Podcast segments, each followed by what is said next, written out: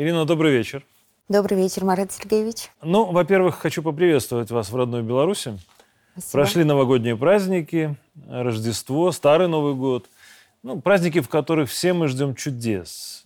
И вот 26 декабря вы, Ирина Вайцель, Правильно. после 20 лет работы и жизни в Германии вернулись на родину. Ну, давайте обо всем по порядку. Вот как случилось, что за обычной белорусской женщиной в Германии стали гоняться европейские спецслужбы. Ну, вы вроде бы так не Анна Чапман, да, согласитесь. Но как вы вообще туда попали и чем вы там занимались? Ну, начнем по порядку тогда. Эм, когда мне было 16 лет, мы пели в церковном хоре, я пела в церковном хоре, и у нас были Где? часто в Гомеле, в соборе святых Петра и Павла. Угу. Uh, у нас были часто турне в Германию, и там я познакомилась в 16 лет со своим будущим мужем. Через 4 года он сделал мне предложение, и я уехала жить в Германию. То есть он немец? Uh, да, да. Вот. Um, там я работала долгое время на различных государственных службах, uh, в государственных органах Германии, но не только, на административной работе. И вот в списке моих работодателей было, кстати, тоже ваши, так сказать, коллеги в этом плане. Второе немецкое телевидение, Мгм. Ассоциация сберегательных касс земли Рейн-Фальц. эм, Это а- Западная Германия. Это Западная понимаю? Германия, да-да. И последним местом работы стало в госорганах, это был исполком. Оттуда меня уволили вот буквально в прошлом году, в э, апреле месяце, по обвинению в деятельности против НАТО. Вот. Как так получилось? Ну, Серьезная заявка такая. для меня это стало полной неожиданностью. Я вообще не понимала мир. Просто для меня все перевернулось. Вот. Я никогда не могла подумать, что меня могут заподозрить в чем-то таком, не говоря уже о том, чтобы уволить по такому обвинению. Так подождите, может быть, я что-то не понимаю, да? Обвинение, что вы работаете против НАТО, да? Может, чего-то я не знаю?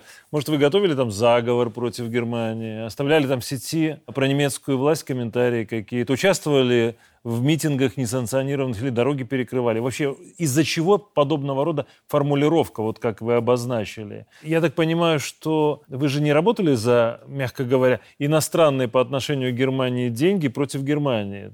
Тогда вот неужели совсем ничего? На чем вот это обвинение было основано?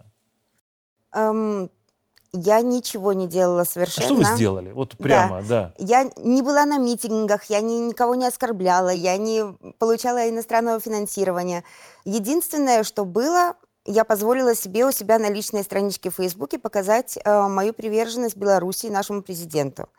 Эм, за это ухватился мой работодатель и э, подал на меня заявление в э, Комитет государственной безопасности Германии. Ага. А, значит, у меня на страничке, могу рассказать, у меня были эм, посты.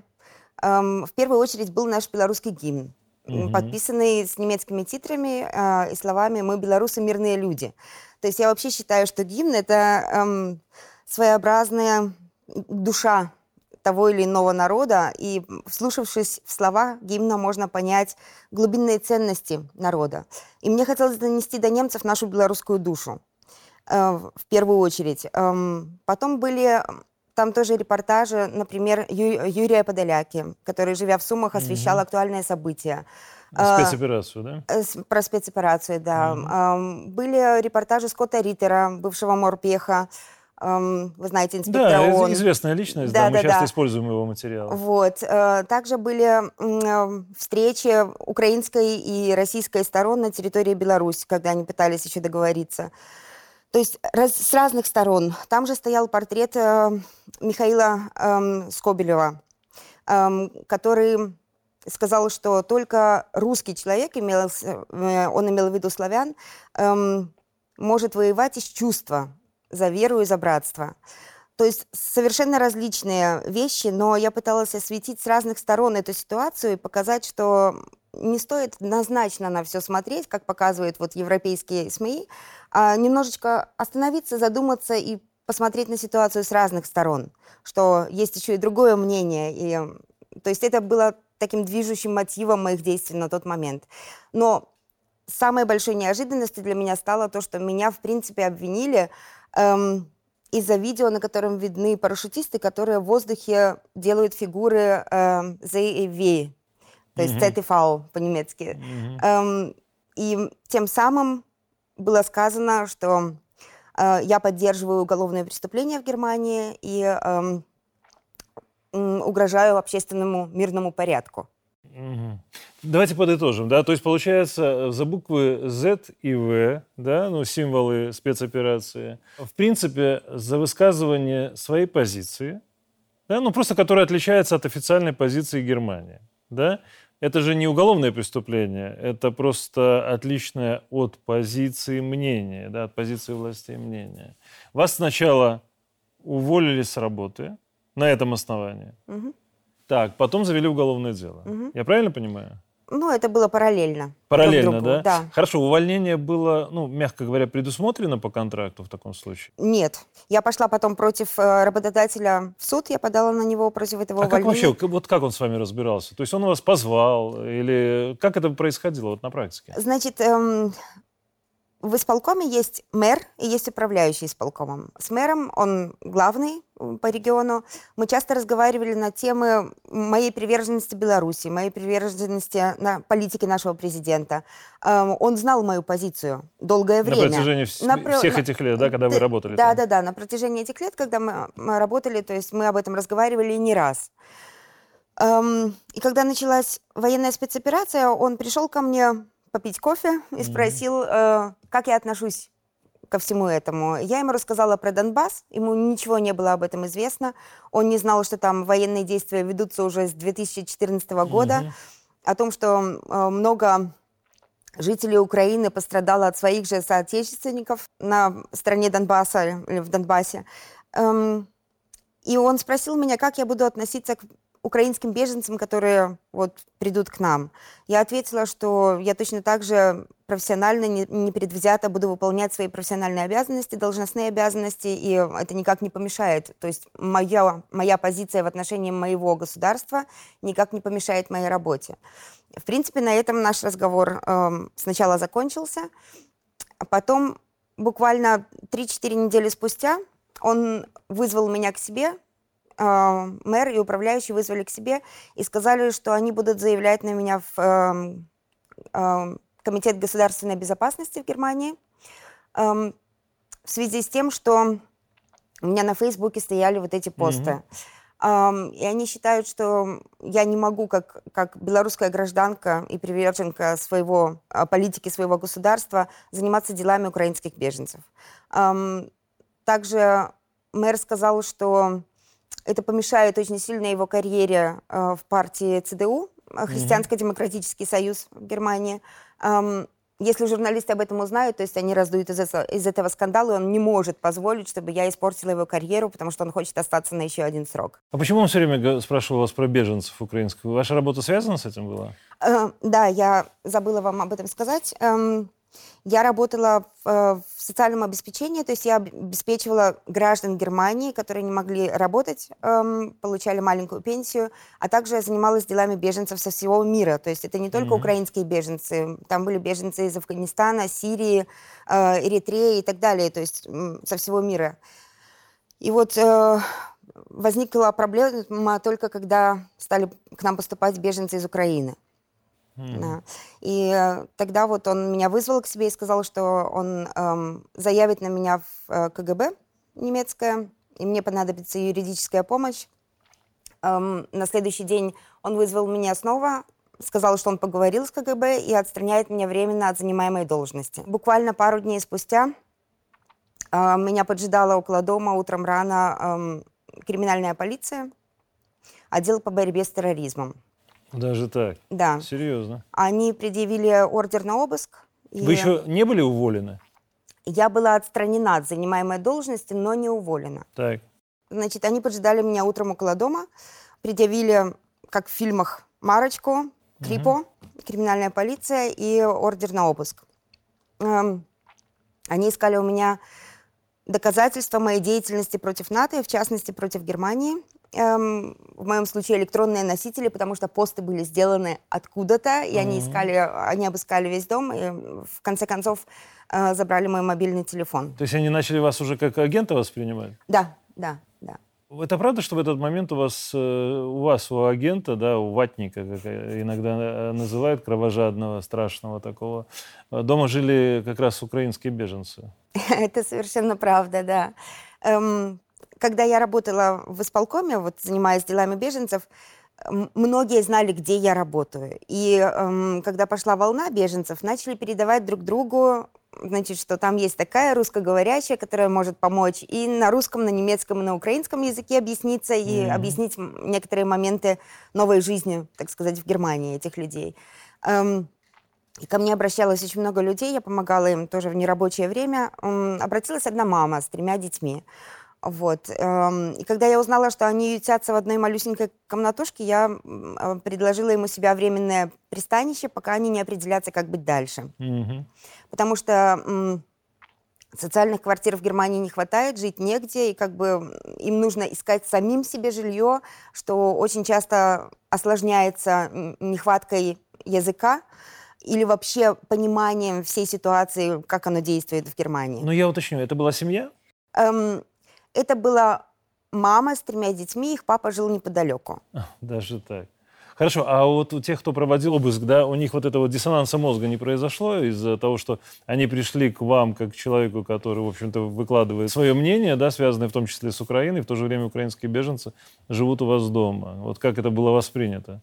Эм, они, когда зашли в дом, их сначала шокировал этот факт. Они начали проверять документы, правда ли это украинские беженцы. И когда они увидели, что это так, на самом деле, они начали звонить сразу своему начальству, своему руководству, потому что, эм, значит, это была группа из четырех человек, они все были в замешательстве, они не знали, что им делать, проводить обыск, не проводить, как так? Они меня спросили, эм, как так, с таким обвинением вы принимаете у себя э, украинских беженцев. Mm-hmm. Я ответила, а что общего имеют э, эти два вопроса друг с другом? То есть одно дело это моя э, политическая позиция или моя позиция по отношению к моей стране, к моему государству, и другое совсем это помощь тем людям, которые попали в беду. То есть мы белорусы, мы никогда, или славяне, мы никогда не отказывали в помощи. И в этом плане эта ситуация тоже не стала для меня исключением. Вот. Эм, но Руководство дало добро на проведение обыска и сказали, нет, э, ничего страшного, это нас не касается, да, проводите дальше. И самое интересное было, что когда пришло обвинение из суда на 8 листов, эм, там очень мимолетно упоминается о том, что у меня на тот момент, на момент обыска жила семья э, из Украины. Mm-hmm. Эм, а больше концентрируется на именно вот этих знаках ZTV. Ирина, а что сами украинские беженцы, да и обычные немцы, вот, которые, с которыми вы общались, и обычные рядовые люди думают вообще вот об этой внешнеполитической повестке, которая культивируется сейчас в Германии, и самое главное, ну, как изменилась их жизнь, и изменилась ли после введения санкций против России, ну и Беларуси в том числе? Um, значит, украинские беженцы um, вы, мы должны немножко различать. Значит, в, ну, в Европу едут не, не те беженцы с Донбасса, которые слышат сирены с 2014 года, а те беженцы, которые услышали сирены только в прошлом году. Mm-hmm. И их уклад жизни вдруг поменялся, мирный уклад. Эм, и тут уже не пройдет вот эта тактика «я посижу, помолчу, моя хата с краю, ничего не знаю». Mm-hmm. То есть они эм, вынуждены были покинуть свои дома, да, они уехали в Европу. Эм, плюс подогревается все это тем, эм, вот этими идеями превосходства наций, которые формировались в них в течение последних 30 лет. То есть это было заметно? Это было заметно, да, да. Это заметно, это даже в мелочах заметно, даже когда я смотрела школьные учебники или мы о чем-то разговаривали, то есть это было заметно, да. Ну а по отношению к вам как они относились? Эм, они скорее меня терпели, потому даже что так? я им была полезна на тот момент, да. Ничего себе. Эм, у нас были постоянные, то есть у нас был договор. Мы не дискутируем на политические темы дома. Но все равно эм, те беженцы, которые были у меня, и их друзья, они смотрели постоянно с утра до вечера репортажи с Украины, звонили родне, распаляя себя еще больше фейками о так называемых эм, эм, преступлениях России против Украины. Mm-hmm. Эм, и доказывали мне с пеной у рта, что на Украине нацизма не существует, и что русский, русскоговорящее население там никто не притесняет. Это вот э, то, что думают... Эм... Ну, то есть это вот они на полном серьезе это говорят. Да-да-да, они полностью уверены в том, что они говорят. Хорошо, да. ну а немцы?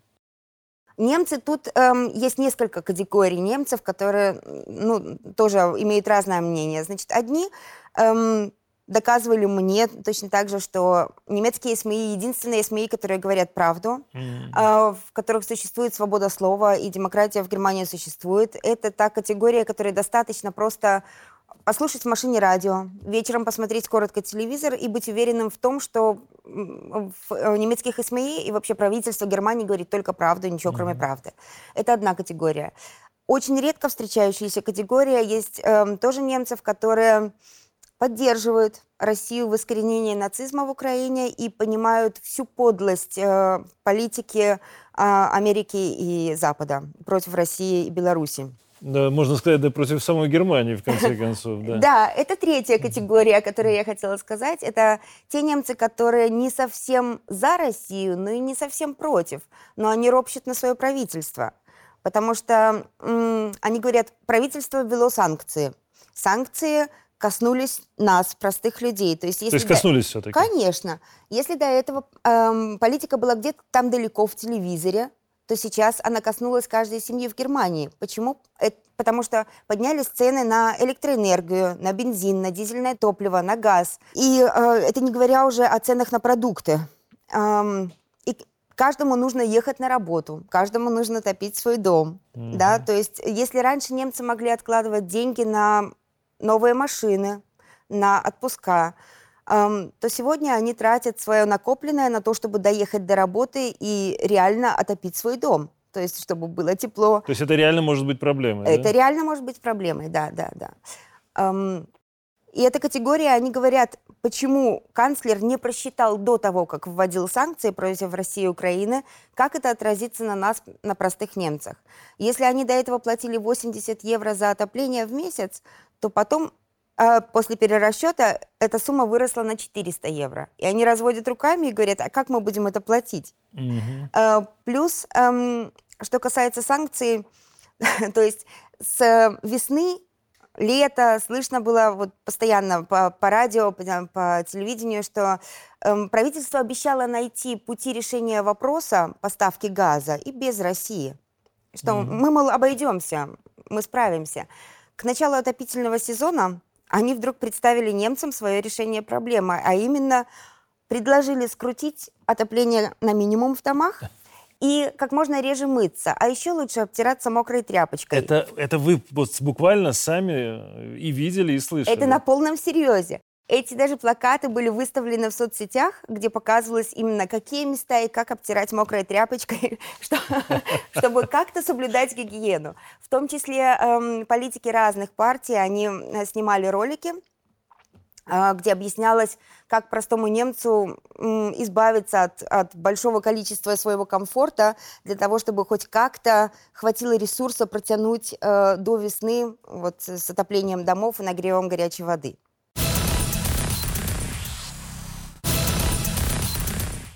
Хорошо, ну вот, Ирина, правда, мне интересен сам факт. Вот когда украинский посол Мельник назвал э, Шольца обиженной ливерной колбасой, это вообще информация была в государственных немецких СМИ? Вот вы об этом знали или об этом уже узнали потом? А... Оно как-то э, культивировалось? Вообще у вас есть возможность смотреть независимые от Германии, от государственных или прогосударственных СМИ Германии другие СМИ. Вот я, допустим, здесь могу смотреть немецкие, читать немецкие ресурсы, да, смотреть немецкие каналы. При желании я легко это могу найти. Ну, за исключением, может быть, Deutsche Welle, слава богу, эту помойку, правда. Нет смысла читать, потому что 99% это просто неправда. А вы могли смотреть, ну, если не ОНТ, то хотя бы какие-то там РТР, Россию там или еще какие-то каналы? Um... Ну, скажем так, во-первых, насчет э, обиженной ливерной колбасы, э, я это слышала. Это было большое возмущение во всех э, СМИ в Германии. Как ну, так? это такой, знаете, да, момент, как? как будто тебе э, плюнули все Германии в лицо, давайте прямо говорить. Да-да-да, это так и есть. Эм, ну, насчет эм, СМИ, скажем, когда началась военная спецоперация, некоторые каналы заблокировали. То есть эм, эм, РБК, ББК каналы, некоторые видео Белта, не могу сказать за ОНТ, не искала, угу. эм, но многие видео, которые... То есть не ждали, что вас сюда пригласят? Э, нет, конечно, нет, совершенно понял, нет. Да. Для меня это стало полной неожиданностью. Эм, некоторые видео, которые пытался мне перекинуть мой брат на тот момент, чтобы я понимала, что происходит. А брат живет здесь, в Гомеле? А брат живет э, здесь, в Гомеле, да. Угу. Значит, э, я не могла открыть. Мы пытались разными путями. Не через YouTube, мы пытались через ВКонтакте или какие-то другие, то есть путями обходить, чтобы посмотреть видео. Нет, ни, нигде не открывались. То есть те видео, которые реально освещали события на, на месте здесь или о переговорах российской и украинской стороны, они не открывались. То есть показывались какие-то вырезки с теми комментариями, которые были полезны на Западе, mm-hmm. да, но не м, общее освещение событий. Эм, другие каналы я не искала, не могу на это ничего сказать. Но э, могу одно сказать, то, что э, вот вы спросили сейчас э, насчет ОНТ. Кстати, у вас тоже есть свой знак качества среди русскоговорящего э, населения в Германии. Вы знали нет, об этом? Как, нет, поясните. А у вас говорят, этот лысый из Беларуси. Да, я считаю, что это круто, если вас узнают среди тысяч других а, лиц на Ютубе. Хорошо, не из Brothers, да. Ну ладно. Да, интересуется вашими темами. То есть... Эм, То есть все-таки знают? Конечно, вас узнают. Да, вас знают. Ну, не скажу, что мне это неприятно. Ладно, хорошо. Но вот это средство массовой информации. Но у вас же двое детей. Да. Старший сколько? 20. 20. Угу. А младший? 11. 11 лет. То есть младшая учится в школе? Да, она училась, училась там, там да. в немецкой школе. Да. Хорошо, вот как на ней отражалась вот эта вот ситуация, которая происходила с вами? А, для меня это было полное возмущение, когда началась военная спецоперация. А, учительница перед полным классом детей, э, спрашивала ее, рассказала ли мама о том, что Россия как агрессор напала на Украину, и что мы думаем по этому мнению дома. То есть ее поставили перед классом и начали вот такой допрос? Да, и начали спрашивать, да. То есть публичная порка? Да, можно так сказать. Да, это, я считаю, абсолютно моральное насилие в этом плане. И учитель – это же авторитетный человек для ребенка.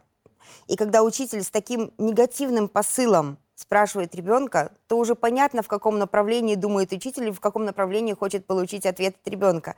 А если ребенок с этим не согласен, если мы говорим о другом дома, ей ничего не остается, как просто в этот момент промолчать, а потому что э, иначе ее просто закидают помидорами, так сказать. Ее mm-hmm. же одноклассники, да. И плюс э, родители одноклассников, которые потом начнут э, звонить мне и, и устраивать разборки, почему мы вот так вот думаем, и почему мы не воспринимаем э, всю ситуацию с Украиной так, как это принято воспринимать сейчас на Западе.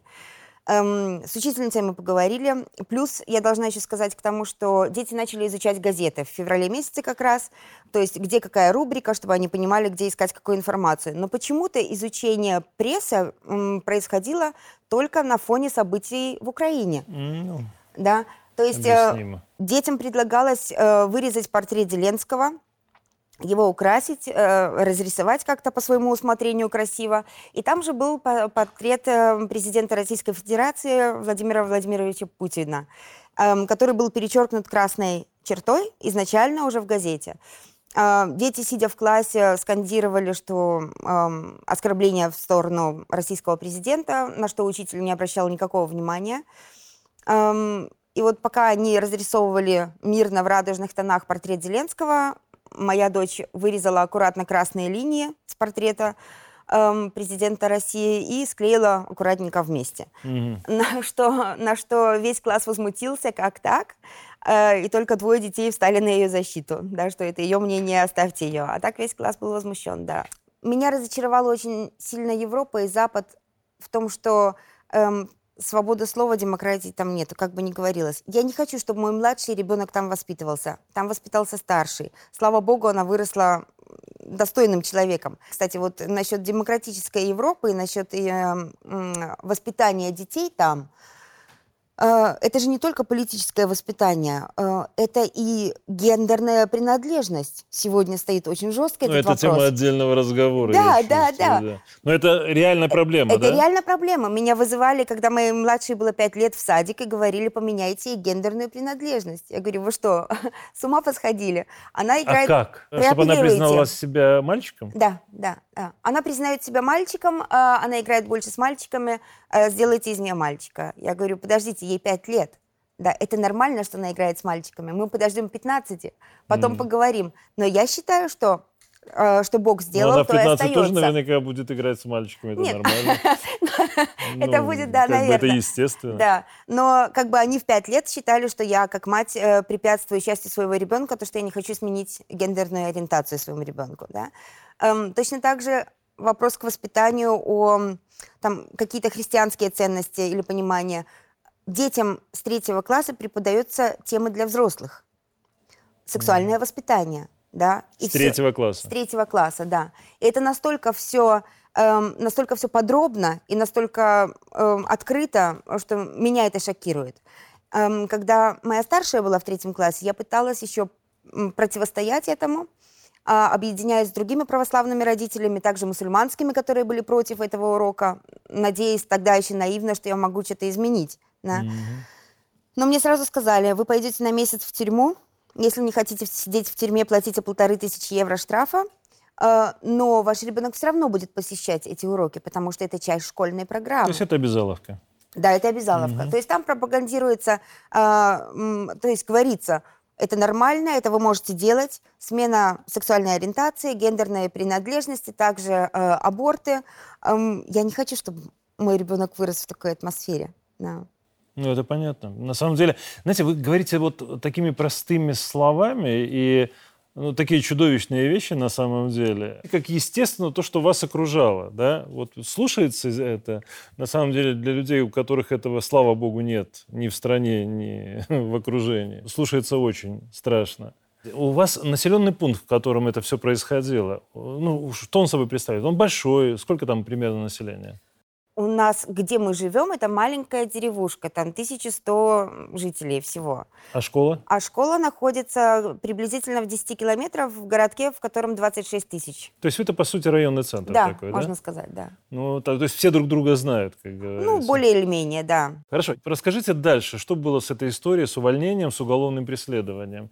И, ну, реально, были ли люди, которые стали на вашу защиту? Э, Значит, с увольнением. Ну, после того, как меня освободили от занимаемой должности, и эм, криминальная полиция, в частности, отдел по борьбе с терроризмом, эм, провели у меня дома обыск. Эм, мой работодатель прислал буквально на следующий день мне курьера э, с письмом о том, что он меня увольняет без э, содержания, без сроков. То есть обычно три месяца срок такой То есть увольнения. по закону три месяца должно Да, быть, да, да. за три месяца предупреждения, как да, я понимаю, да? да, да. А, А здесь тут- не было соблюдено вообще? Нет, 5 апреля мне курьер принес письмо, и увольняли меня к 7 апреля. Мгм. То есть буквально эти три дня, да. И никого не смутило то, что закон был нарушен? Ам, они считают, что они правы, потому что я вам объясню такую вещь. Эм, заведомо, то есть на Западе все кричат про войну, да.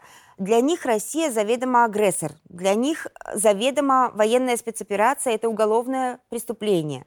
Поэтому они не задумываются дальше, идут они против закона или нет. Они меня обвинили в симпатизации уголовным преступлением. Хотя нигде еще не было признано... Ну, а, так суда не было по этому поводу да, никакого, нигде. как- да, никакой международный суд не признал Россию виновной в этом. Плюс Мгм. э, там на каждом углу кричат о войне, хотя это военная спецоперация, и не со стороны России, и даже не со стороны Украины. Не было ни одной заявки юридически признать эту военную спецоперацию войной. Потому что ну, для многих это похожие термины, но э, меры ответственности и последствия за те или иные действия эм, в этих двух случаях они, э, случаях они совершенно различные. Это мне объяснял мой адвокат, который изучал долгое время эм, право, права человека в Африке. То есть адвоката вы все-таки нашли? А, Эта история сама для себя, то есть сама по себе э, это было очень сложно. Я эм, обращалась в разные инстанции, я пыталась найти адвоката. Эм, мне отказывали. В первую очередь, я должна сказать, я позвонила в посольство Республики Беларусь в Берлине. Э, ну а куда еще? Потому Ну, что я Ну, понимала... Вы гражданка Беларуси? Да, я гражданка Беларуси, да, у меня, у меня белорусское гражданство, я никогда не отказывалась от него, оно у меня сохранилось и остается. Я позвонила в посольство Беларуси и эм, попросила проконсультировать меня. Они предложили определенный алгоритм действий и эм, поддержку консультационную. То есть в этом плане они мне помогли. Эм, но я дальше продолжала искать адвокатов, эм, кинула клич, можно сказать, по всем знакомым, во все соцсети. Люди передавали мой клич, э, то есть они ставили у себя в статусах, они передавали дальше. И через э, какое-то время, там пару недель, через знакомых, знакомых, знакомых, эм, мне удалось найти двух адвокатов. Что интересно, э, оба немцы, и один из них даже оказался эм, председателем Белорусско-немецкой ассоциации по выявлению малолетних узников концлагерей. Да? То есть Ну, он для немцев это такая больная тема, серьезная. да, да, это серьезная тема.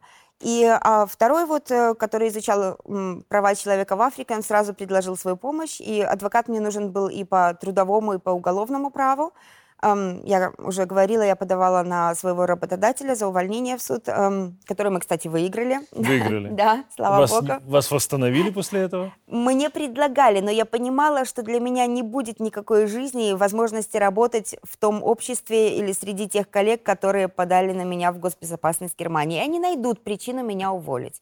Хотя бы по несостоятельности э, должности. То Вы есть- говорили, что дело возбудили против вас. да, это правильно. Какова, грубо говоря, формулировка обвинения?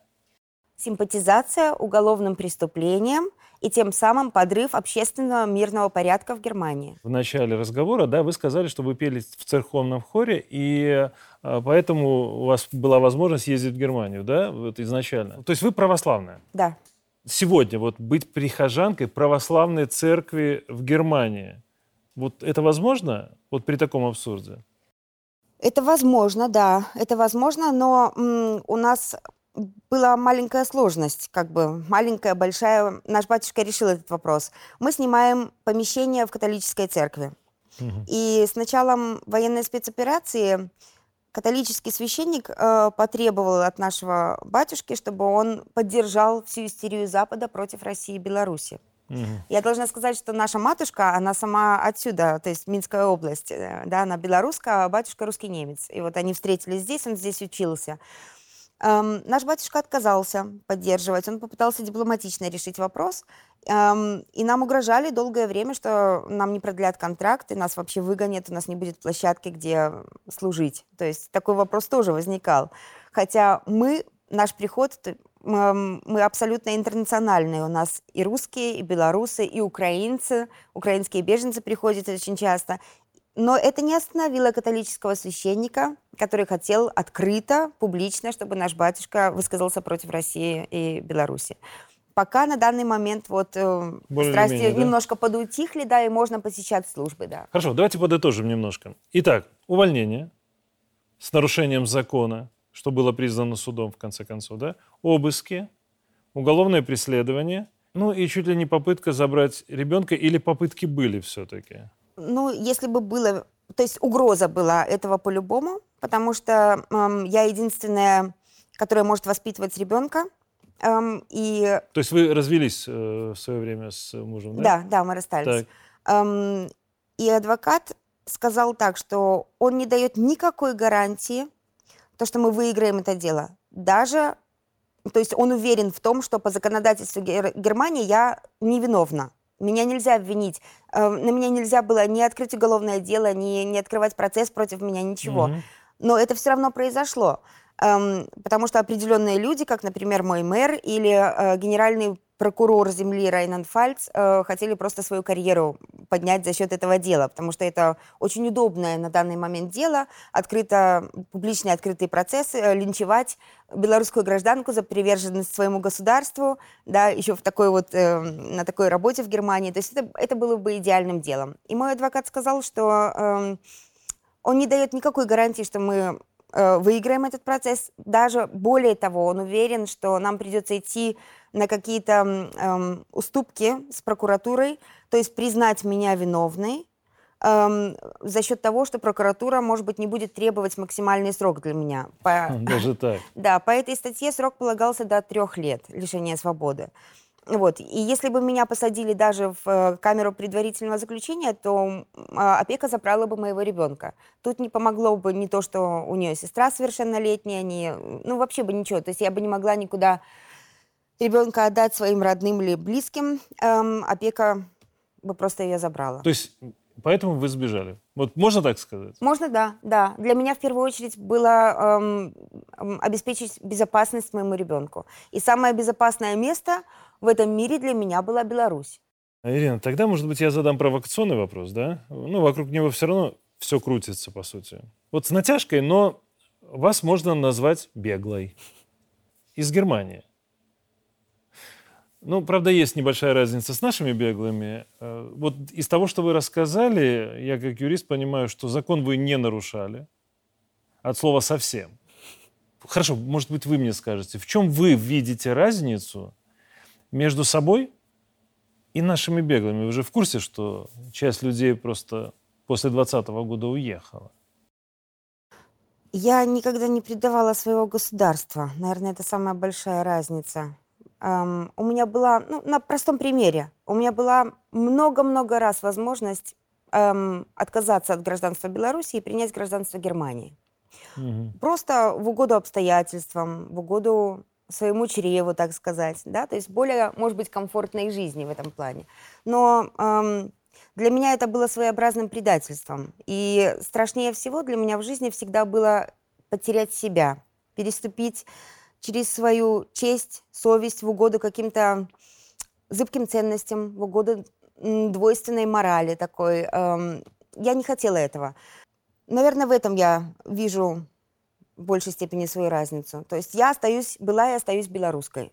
Ну вот смотрите, вот у нас президент э, в Рождество, да, на 7 числа, вы уже здесь были, и на приеме на Старый Новый год он обозначил, что людей, которые уехали из Беларуси, можно и нужно возвращать. Ну, что среди сбежавших есть глубоко раскаявшиеся люди, и они не должны быть выброшены на обочину, да? Ну, я понимаю, позиция сильного человека больше, чем лидера, ну, по сути, отца, да? Вот как вам кажется, а власти в той же Германии, они способны на такие же поступки? Во-первых, речь нашего президента меня очень глубоко тронула. Это, правда, позиция отца. Не зря мы называем его батькой. То есть, как и в каждой семье, эм, есть какие-то проступки бывают, наши дети что-то делают не так, но мы пытаемся их понять и эм, эм, простить. То есть милосердие нашего президента и понимание этих людей, оно реально трогает. Эм, я считаю, что в этом плане я могу провести такую маленькую параллель, как эм, с притчей возвращения блудного сына. То есть с позиции mm-hmm. Александра Григорьевича, да, и эм, вот человек сделал что-то, но он переболел, он приобрел определенный иммунитет, и он может сейчас работать на благо своего государства. То есть зачем отказываться от человека? Я понимаю полностью эту позицию. Эм, я вообще считаю, что государство должно строиться на тех же основах, что и семья. То есть есть определенный лидер, да, э, вот это избитое мнение, последний диктатор Европы, чем я, кстати, чем я, кстати, очень горжусь. Да.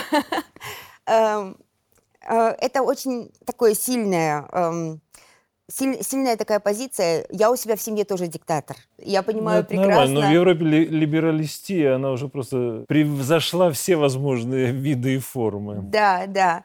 И вот эм, я считаю, что позиция эм, нашего президента, она разительно отличается от позиции на Западе. То есть там это вообще не, непредставляемо. Это невозможно.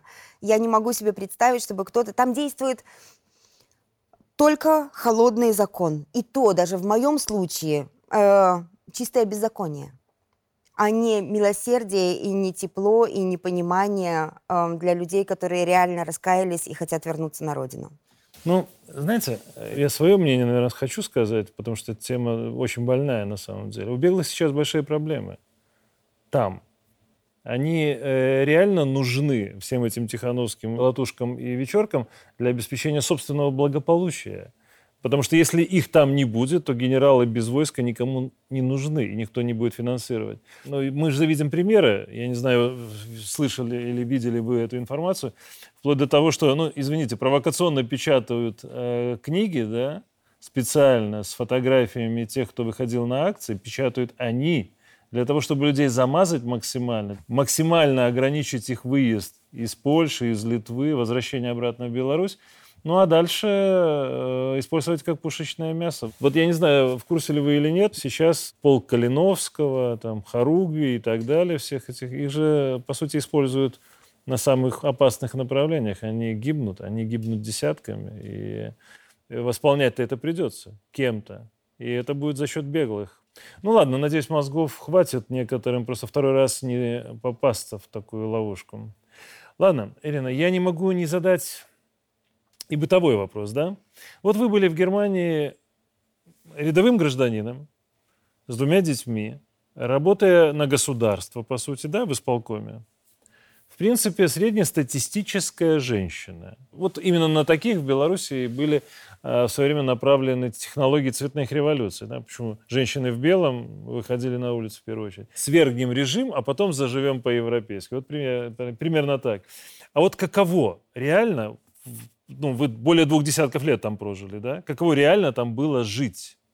Вот насколько велика была зарплата, ну, извините за такой вопрос, у нас не принято его задавать, но сколько оставалось на осуществление такой немецкой мечты? И почему вы не стали своей? Эм, да, я там прожила долгое время, я знаю эту жизнь от и до там. Многие здесь не представляют, что такое европейская жизнь. Эм, очень тяжело найти работу. Особенно если ты не вполне владеешь языком. И даже если ты владеешь языком, и даже если у тебя образование, признанное в Германии, очень сложно найти работу. Плюс жилье только съемное. То есть свое купить нереально. Тебе просто банк не даст кредит. Эм, плюс эм, все нюансы, связанные с жизнью там. Наш менталитет, наша психика очень страдает, находясь mm-hmm. на Западе. Это кажется, что я буду сыт, у меня будет классный телек, я куплю себе машину, и я заживу классно. Нет. Эм, все, кого я знаю там, они все хотят назад. То есть их привезли детьми, но они э, не чувствуют себя там своими, даже прожив там практически всю жизнь. Насчет зарплат, эм, надо различать такой нюанс. Наши люди, они такие доверчивые, они видят э, объявление о работе и э, думают, что это зарплата, которая заявлена, они получат ее на руки. Ну да. Да, но тут нужно немножко дифференцировать. То есть есть зарплата бруто и есть зарплата нетто. Из зарплаты бруто вычитывается подоходный налог, страховка, эм, когда тебе нужно пойти к врачу или другие какие-то вещи. А нету ты уже получаешь на руки. И нетто разительно отличается от той заявленной бруто. То есть средняя зарплата была нетто, будем говорить об этом, где-то 1200-1500. Это то, что у вас оставалось на руках? Это то, что мне переводили сначала. Этого так. у меня еще не оставалось на руках. Угу. Нет. Зарплата медсестры 1100, где-то так. Но из этих денег тебе нужно заплатить за жилье, за коммунальные услуги, за телефон, за необходимые страховки. Без машины там никуда, потому что все живут по деревням, ездить далеко, машина нужна. То есть за машину, налог за нее. И на жизнь, в конце концов, оставалось, ну, максимум, в самом лучшем случае, 200-300 евро. Это значит, с этих денег тебе нужно заправиться, чтобы доехать до работы, месяц поездить на работу, а работа, они где-то 30, 40, 50 километров от дома. Угу. То есть можно просчитать приблизительно. Цены на бензин подскочили. Они вдвое. То есть приблизительно где-то евро 70 до 2 евро сейчас литр бензина. Угу. С этих денег покушать, с этих денег одеться, обуться, ну и все остальное, что там... И прокормить двоих детей. Да, да. То есть это в лучшем случае. Зачастую у меня эм, мой обязательный расход превышал мой доход. И мне не оставалось ничего. То есть мы там выживали. Мы там не жили. При том, что вы имели работу. При том, что я работала всегда на полный рабочий день, да. Эм, там не остается. У нас не было даже возможности отложить часть денег на то, чтобы навестить родных здесь, в Беларуси. Не было просто этой возможности.